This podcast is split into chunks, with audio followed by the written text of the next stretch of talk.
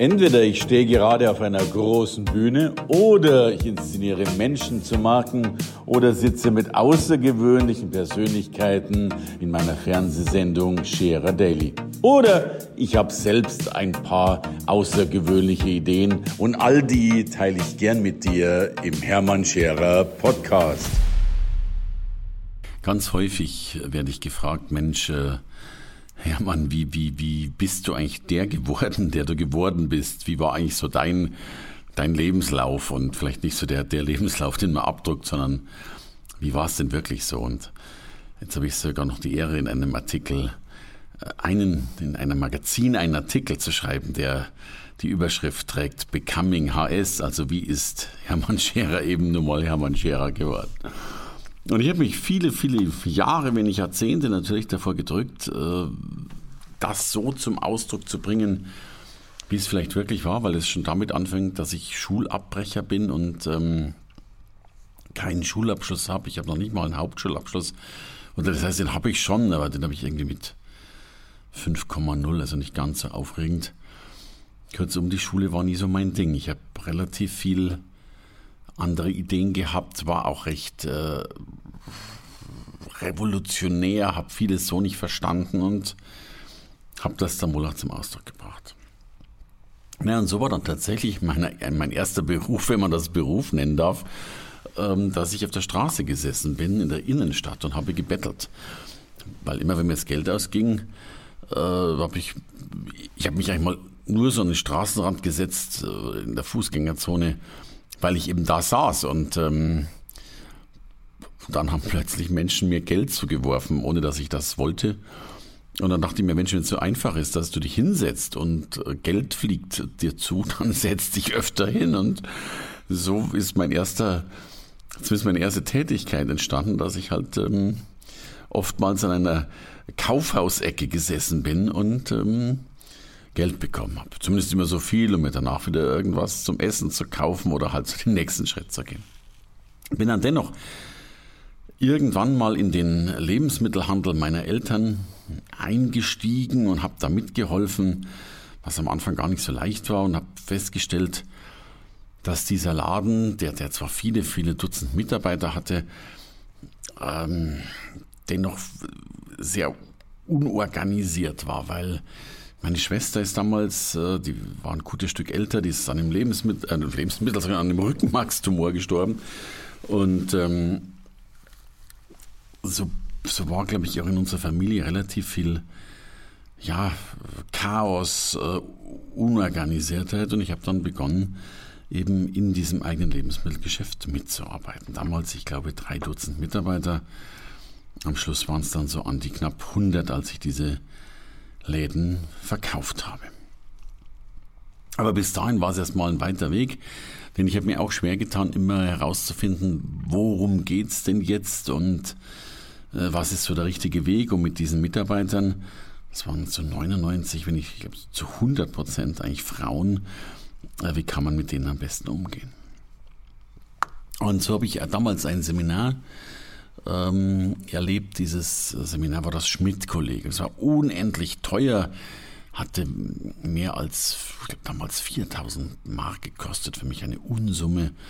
Und damals hat man sich noch mit Postkarten angemeldet auf Seminare. Das kann man sich gar nicht vorstellen. Und ich habe dann diese Postkarte immer so zögerlich in den, in den Briefkasten geworfen und doch, doch in, den Hand, in der Hand gehalten. Und irgendwann dann eben war ich dann eben angemeldet auf einem Seminar auf dessen Parkplatz schon ähm, Autos standen, die sehr, sehr groß mit sehr dunklen Farben waren. Und ich selbst kam mit meinem klitzekleinen hellblauen Ford Escort daher. Und so war es kein Wunder, dass ich war damals, glaube ich, 18, 19 äh, kein Wunder, dass damals äh, in der ersten Pause fast alle bei mir standen. Ich denke, das Durchschnittsalter in dieser Veranstaltung war 50 plus und ich mit meinen 18, 19. Und in der ersten Pause gab es nur ein Gesprächsthema. Herr Scherer, was machen Sie denn hier? Und dieser Seminarveranstalter Josef Schmidt hat immer wieder in diesem Seminar von Dale Carnegie erzählt. Dale Carnegie sagte schon, Dale Carnegie hatte schon und so weiter. Ja, dann dachte ich mir, dieser Dale Carnegie muss ja ein wahnsinnig toller Mann sein, wenn dieser Seminarveranstalter nur von dem redet und habe dann festgestellt, dass Dale Carnegie auch Seminare in äh, Deutschland gab. Und so habe ich mich auf ein Dale Carnegie Seminar angemeldet. Fand das am Anfang unheimlich schrecklich, weil er viel geklatscht und applaudiert wurde und so richtig amerikanisch. Aber da ich schon bezahlt hatte, bin ich natürlich dabei geblieben. Und irgendwie habe ich mich da wohl gar nicht so schlecht geschlagen und bin dann bei Dale Carnegie Assistent geworden. Das ist das, was man heute wahrscheinlich Crewmitglied nennt. Und damals habe ich ja zuerst Assistent ein bisschen mitgeholfen. Und habe auch da wieder festgestellt, die haben sich alle immer wieder das Gleiche erzählt und bei jeder Assistentenausbildung wurde wieder was erzählt, was in der letzten schon erzählt wurde. Und dann dachte ich mir, Mensch, da kannst du ja irgendein Buch, also was heißt Buch, du kannst ja da, du kannst ja dann zwei, drei Zettelchen mal zusammenheften, ähm, dann hast du es beim irgendwie leichter. Und dann habe ich das für mich erstmal dokumentiert und dann waren das drei Zettel, dann waren es fünf Zettel und dann waren es plötzlich zehn Zettel und dann sagten die Mensch, das ist ja da eine ganze Dokumentation. Und so bin ich bei Del Carnegie tatsächlich leitender Assistent geworden. Und dieses, die, diese Dokumentation wurde immer größer, immer besser, immer ausführlicher, immer wunderbarer. Ja, und am Schluss hatte ich dann ein richtiges Assistentenhandbuch geschrieben und war leit, ja, war dann schon längst leitender Assistent in vielen Kursen. Ähm, und bin dann, so schnell konnte ich gar nicht schauen, in der Kursleiterausbildung gewesen und wurde dann Kursleiter von, äh, von Carnegie. War eine wunderschöne Ausbildung, extrem stressig. Ich kann mich noch gut erinnern, äh, ging über zwei Wochenenden, also zehn Tage am Stück mehr oder weniger, aber zwei intensive Wochenenden. Wir hatten eine ältere Dame dabei, diese hatte am Ende der zwei Wochenenden gesagt, Mensch, sie hat eine ganze Flasche Parfum verbraucht und wir haben noch gefragt, Mensch, warum eine ganze Flasche an zehn Tagen? Und sie sagte, ich hatte keine Zeit zu duschen.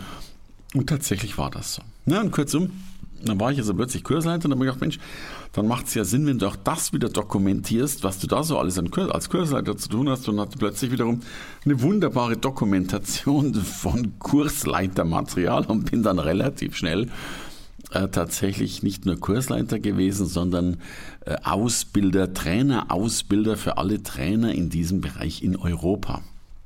Und habe dann plötzlich in, ich weiß gar nicht wo, überall unter anderem in äh, allen möglichen Ländern tatsächlich andere Trainer für Del Carnegie ausgebildet äh, oder mit ausgebildet.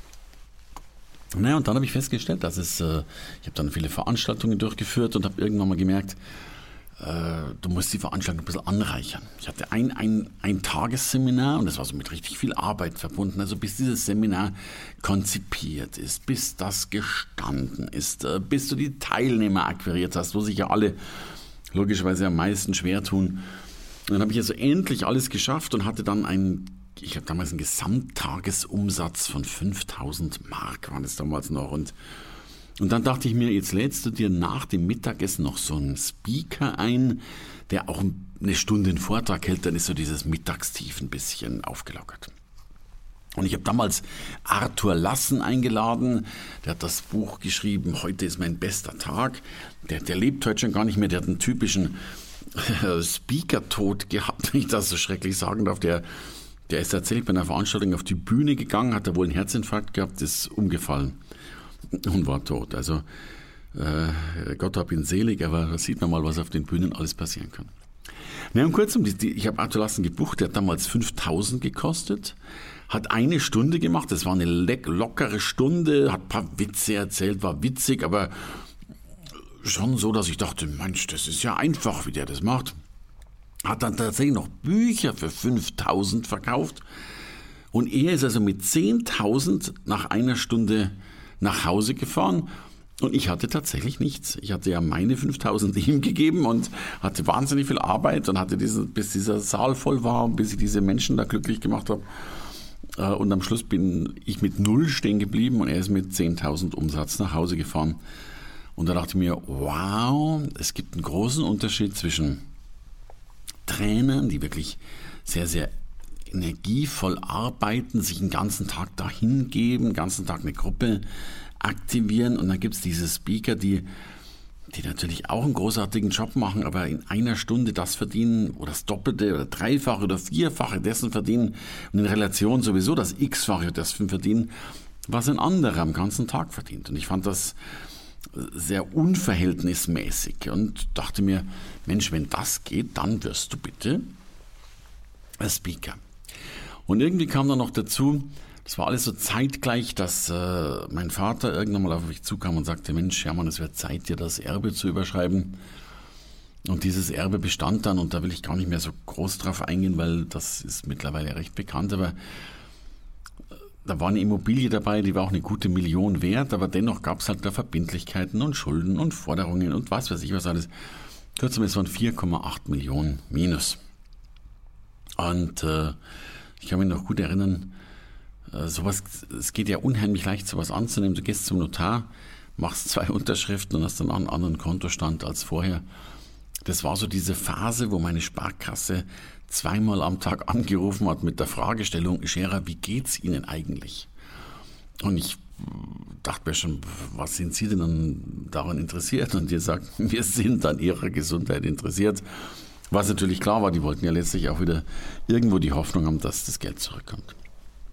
Und nach zwei Jahren wirklich harter Arbeit, ähm, und ich glaube, es ist klar, wenn du so 4,8 Millionen Minus hast, da, da machst du harte Arbeit.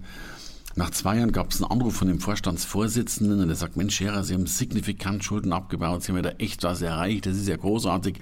Wir haben jetzt mal errechnet, wie lange das noch dauert, bis Sie schuldenfrei sind. Sag ich, Mensch, das interessiert mich auch. Und dann sagt er, es sind jetzt nur noch 137 Jahre. Und da wusste ich, jetzt wird's eng. Und da war auch klar, das kriegst du mit Lebensmitteln auch abgebaut, aber nur über viele Generationen hinweg. Und mit meiner Trainergeschichte ging es dann so ein bisschen besser eben, aber es war immer noch schwierig und ich, ich musste irgendwie so einen sehr radikalen Change machen. Ich war also ein bisschen Del Carnegie-Trainer, aber auch nicht richtig, weil Lebensmittelhandel war Lebensmittelhändler und wollte jetzt beides verlassen, um Redner zu werden. Und so habe ich mir tatsächlich damals einen Berater geholt, das war eine Redneragentur, und da habe ich gefragt, Mensch, was, was ist der Unterschied? Und die sagten, du schreibst halt viel zu viele Worte wie Trainer und Coach und Berater in dein Profil, du musst einfach sagen, du hältst Vorträge. Und ich habe damals überhaupt gar nicht dran geglaubt, dass, dass sowas tatsächlich funktioniert. Ähm, und habe dann aber ein Profil über mich geschrieben, dass ich Vorträge halte. Und das mag total verrückt klingen, das ist ja ein Markt, der riesengroß ist, aber den fast keiner sieht oder kennt, weil weil der natürlich, ich will nicht sagen, geheimen stattfindet, aber immer hinter verschlossenen Türen. Das sind all diese Firmen, die das tun, aber eben bei ihren Mitarbeiterveranstaltungen, bei ihren Kickoff-Veranstaltungen. Und dieser Markt ist einfach nicht sichtbar. Natürlich sehen wir Menschen auch heute so ein paar Kongresse in Social Media und Co. Aber das sind die paar wenigen öffentlichen Kongresse. Der Hauptmarkt von Veranstaltungen ist tatsächlich ein ganz anderer, nämlich der, wo du äh, wo viele, viele Firmen, kleine Firmen, Großfirmen äh, Dutzende von Veranstaltungen durchführen. Bis hin, ich kann mich erinnern, es gibt, ähm, manche Firmen, die mich dann 27 Mal am Stück gebucht, weil sie so eine Roadshow durch, äh, durch Deutschland gemacht haben. Allein in Berlin wird heute gesagt, dass es in Berlin 100.000 Veranstaltungen pro Jahr gibt. Alles Veranstaltungen, die in der Regel auch nochmal externe Redner suchen. Und so bin ich tatsächlich externer Redner geworden, Business Speaker, wie es so schon heißt, und war dann über Jahre hinweg, äh, an meinen guten Jahren hatte ich 270 Vorträge im Jahr. Ich kann mich an einen Tag erinnern, das war mein wildester Tag. Da hatte ich drei Vorträge an einem einzigen Tag in drei Ländern. Ich habe in der Früh gestartet in, äh, in Deutschland, war mittags äh, zu einem Speech in Zürich und am Abend hatte ich nochmal einen Speech in, in Wien. Das ist dann schon eine richtige Herausforderung, weil du auch gar nicht mehr weißt, was du eigentlich schon gesagt hast und was du nicht gesagt hast. Und, und äh, so bin ich Jahre, wenn nicht Jahrzehnte, das müssen sehr, sehr gutes Jahr, ich glaube 15 Jahre, rumgetingelt und habe Vorträge über Vorträge und eben über Vorträge gehalten. Und tatsächlich durfte ich da auch lernen. Ich habe immer geglaubt, dass so ein Vortragender immer noch mehr Wissen vermittelt. Und das war gar nicht der Punkt, weil wir sagen heute, Wissen wird mit 500 Euro faktoriert, denn Wissen gibt es ja heute im Internet kostenlos auf Wikipedia und Co. Aber die Gänsehaut wird mit 10.000 Euro faktoriert. Und wenn du heute einen guten Vortrag hältst, dann kannst du damit sehr, sehr viel Geld verdienen. Aber gut eben nicht im Sinne dessen, was die meisten unter gut verstehen, im Sinne von noch mehr Content, noch mehr Wissen, sondern gut im Sinne von auch Begeisterung, Emotion, eben Gänsehaut, äh, Aktion, Überraschung. Äh, Menschen wollen was erleben. Ich nenne das gerne auch die, die Selbstvergessenheit auf der Bühne. Also ein Redner, der hat wirklich der die Menschen mitreißt, weil oft bin ich eingeladen worden als der zehnte von zehn Rednern. Da waren schon neun Fachvorträge, die über Bilanzen, Logistik, ich weiß nicht was alles erzählt haben. Und dann haben die einen zehnten Redner gebraucht, der vielleicht nochmal eine wunderbare Abschlussmotivation gegeben hat. Und insofern ein, ein Markt, der nach wie vor in meinen Augen riesengroß ist, doch längst, längst, längst nicht abgedeckt ist. Im Gegenteil, in meinen Augen jetzt erst richtig zu wachsen anfängt. Aber tatsächlich natürlich für die meisten Menschen so gar nicht sichtbar ist und wenn sichtbar, dann so vielleicht gar nicht durchsichtbar ist, was da eigentlich auf der Bühne passiert oder viel besser gesagt, was alles auf der Bühne eben auch nicht passiert. Ja, und da habe ich festgestellt, Mensch, das macht natürlich auch Sinn, dass du äh, Bücher schreibst. Äh, ich hatte damals eine Bekannte, die ist immer zum Astrologen gegangen und dieser Astrologe hat dann immer so das Umfeld angeguckt und der sagte dann, äh, der Hermann Scherer, der muss unbedingt Bücher schreiben. Ich bin dann auch zu diesem Astrologen hin und habe gesagt, jetzt hören Sie mal, warum meinen Sie dass ich Bücher schreiben soll? Und hat er da auf seinen Dingern da rumgezaubert da mit seinen Daten und Zahlen und sagt dann irgendwann zu mir, Sie haben die Konstellation eines Bestseller-Autors, da war ich schon ganz begeistert. Komma, aber Sie werden nie ein Buch schreiben können, weil Sie sind ein Pionier, Sie sind ein Aufreißer, Sie sind ein Anfangender, aber nie Fertigbringender. Und da habe ich mich ertappt gefühlt, weil er recht hatte. Ich, ich habe Dinge wirklich gern angefangen, aufgerissen, losgelegt, aber fertig machen, zu Ende führen, das war nie meine Welt. Und dann war ich vor dem gesessen und sagte, ja, was soll man denn jetzt machen, wenn ich jetzt ein Buch nur anfange, aber nicht fertig bringe? Dann sagt das ganz einfach, Sie müssen sich selbst überlisten, Sie müssen immer nur ein Kapitel schreiben.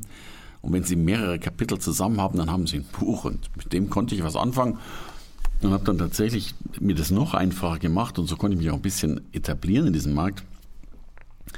Ich habe dann eben begonnen, das war noch in der Anfangsphase meiner, meiner, meiner äh, Rednertätigkeit, ich habe mir elf gute Experten genommen, elf Menschen, die, die in dem Markt schon recht etabliert waren und habe die gebeten, ein Buchkapitel abzugeben und ich habe auch eins abgegeben, mir selbst. Dann waren es also zwölf Kapitel, zwölf Kapitel ist ein Buch und damit war das Buch fertig. Und so konnte ich ein Buch als Herausgeber rausbringen, bei dem ich selbst nur ein Zwölftel geschrieben hatte, was großartig war. Und erst später habe ich dann begonnen, eben nochmal so ein Sammelband. Ich habe dann, glaube ich, sechs, sieben Sammelbände rausgegeben. Und dann habe ich mich erst an das erste eigene Buch gewagt, das ich so ganz allein geschrieben habe. Und ganz allein heißt natürlich immer auch mit Helferlein, Ghostwritern und einer ganzen Menge von Geschichten, um so ein Buch dahin zu bringen. Auch da war ich immer in diesem Glaubensmuster verhaftet. Ich musste noch was Neues liefern, was anderes bringen, noch mehr Wissen ansammeln. Und so sind viele, viele meiner Bücher schon auch ganz in Ordnung gewesen und auch gut verkauft worden. Aber ich war nie auf der Bestsellerliste von Stern und Spiegel oder irgend sowas. Und irgendwann dachte ich mir, mein Gott, jetzt hast du 30 Bücher damals geschrieben, mittlerweile sind es 50 oder über 50. Da wirst du doch in Gottes Namen irgendwann nochmal auf die Bestsellerliste kommen. Und ich habe das nie geschafft und dann habe ich mir mal, ich glaube aus den letzten zehn Jahren alle Spiegel Bestseller gekauft, also alle außer Kochen, Backen und Häkeln oder was immer es da so gab und habe die alle gelesen. Gelesen nicht im Sinne des Inhaltes, der natürlich auch spannend war, sondern gelesen im Sinne der Schreibmuster. Warum, wenn man die Frage gestellt, warum sind manche eben so erfolgreich und andere eben nicht und, und, und was macht sie aus? Und mir ist dabei klar geworden, und die Erkenntnis, die ist erschreckend, mir ist dabei klar geworden, dass, dass Bestseller, gern gelesene Bücher häufig lösungsarm sind. Weil es unheimlich anstrengend ist, Lösungen anzubieten, die man dann selbst erstmal für sich als gute Lösung erkennen muss und dann auch noch umsetzen muss. Das ist ein Ratgeber, der versucht so Lösungen zu machen, der versucht Checklisten einzubauen. Und, also das ist Arbeit. Aber die meisten Menschen wollen ja ein Buch lesen und, und Freude haben und nicht damit arbeiten. Und als mir dieses Muster klar war, dass es nicht so sehr um die Lösungen geht und nicht so sehr um das Rad neu zu erfinden, habe ich begonnen, mehr oder weniger meine eigenen Geschichten zu erzählen, meine eigenen Ansichten zu erzählen. Also ich sage immer, ein Sachbuch ist der Blick durch die eigene Brille auf eine Situation. Und ich habe für mich festgestellt, meine Bücher sind der etwas verrückte Blick durch meine eigene Brille auf meine eigene Welt. Und man mag es nicht glauben, ich habe das geschrieben, dieses Buch, äh, und zack, es ist ein, ein Bestseller geworden, Bestsellerlisten, äh, viele, viele Stück, ich weiß gar nicht, über, über 300.000 verkauft. Also sensationell. Und ich hatte dieses Muster verstanden. Und so kamen eben diese beiden Dinge zusammen. Also einerseits dieser Strang als Speaker immer erfolgreicher zu werden und parallel dazu eben mit diesen Büchern auch immer erfolgreicher zu werden. Und so gab es halt immer noch mehr Aufträge und noch mehr Auftritte. Und, und so kamen mittlerweile die ersten, ja, so Kollegen oder vielleicht möchte gern Kollegen, die doch gar keine Kollegen waren, aber Kollegen werden wollten, auf mich zu und haben mir gesagt, Mensch, sag mal Hermann, wie hast du das eigentlich gemacht? Wie bist du denn der Speaker geworden und wie geht das denn? Kannst du mir das erklären? Und ich habe damals ja, begonnen dann, dann dieser, in so einer Einzelberatung, hatte so einen Tag Zeit genommen und habe dann begonnen, denen zu erklären, dass man das so macht und so und dass es eben darauf ankommt und darauf ankommt. Und so sind eine Beratung an die andere gekommen. Es waren immer wieder welche und jetzt erst vor einigen Jahren hat äh, Julian Backhaus mit, dem, mit seinem Magazin Erfolg hat er ja diese Liste der 100 besten Erfolgstrainer äh, veröffentlicht und es war dann ganz spannend. Tatsächlich äh, waren mittlerweile von diesen 100 Besten, auf, wo ich selbst irgendwo äh, relativ weit oben stehe, waren 38 Menschen, die jetzt auch auf dieser Liste stehen, auch bei mir. Also natürlich ähm, nicht, äh, vielleicht nicht nur bei mir, und ich habe da sicherlich nicht alles dazu getan, aber durfte wohl einen bescheidenen Beitrag dazu leisten, dass eben diese 38 auch auf dieser Liste standen und natürlich ganz klar ganz, ganz viele Menschen äh, vielleicht nicht auf dieser Liste stehen und natürlich auch äh, davon profitiert haben, eine bessere Marke zu werden. Und da ging es ja nicht nur um Speaker, sondern auch was ich, eine bessere Sichtbarkeit als Rechtsanwalt, als Wirtschaftsprüfer, als, als Heilberufler, als Arzt, als Professor, als Designer, Fotograf und, und Co. zu werden. Und so hat sich das mittlerweile verselbstständigt und heute kommen viele, viele Menschen auf mich zu, die, die immer wieder die gleiche Frage haben und sagen, Mensch, Hermann, kannst du mich zur Marke machen? Weil, und das ist ja meine These, was nützt es gut zu sein, wenn keiner es weiß? Was nützt es besser zu sein, wenn andere sich besser verkaufen? Und ich erlebe das so häufig, dass, und ich bin ein großer Freund von Qualität und Kompetenz, bitte nicht falsch verstehen, aber ich erlebe ganz häufig, dass Menschen mit einer Top-Kompetenz, mit einer Top-Qualität, mit, mit einer sensationellen Ausbildung, mit vielen, vielen Diplomen dann irgendwann doch dastehen und am Ende sagen, Mensch, ich kann vielleicht noch nicht mal meine äh, Miete am Monatsende zu bezahlen. Und äh, so bin ich heute angetreten, habe ein Programm dazu entwickelt, das heißt Goldprogramm, wo ich auch sage, mach deine Marke zu Gold, mach dich zu Gold, du hast eine Expertise, und die Expertise kann noch so verrückt sein. Vielleicht hast du spirituelle Fähigkeiten, vielleicht hast du heilende Fähigkeiten, vielleicht bist du eine wunderbare Fotografin für Tierfotografie, vielleicht bist du ein wunderbarer Lehrer, der die Kinder mehr begeistern will, äh, oder du bist eben toller Designer, der das nach außen bringen will, oder eben Coach, Berater, Trainer, Heilberufler, Architekt, Ingenieur, whatever, der seine Marke zum Leuchten bringen will, der der einen Kundenmagnetismus haben will, weil ich glaube, Verkaufen ist total anstrengend und ich hasse Verkaufen. Ich fand Verkaufen immer doof, dieses sich anbiedern und nochmal gucken, was es auch gar nicht braucht.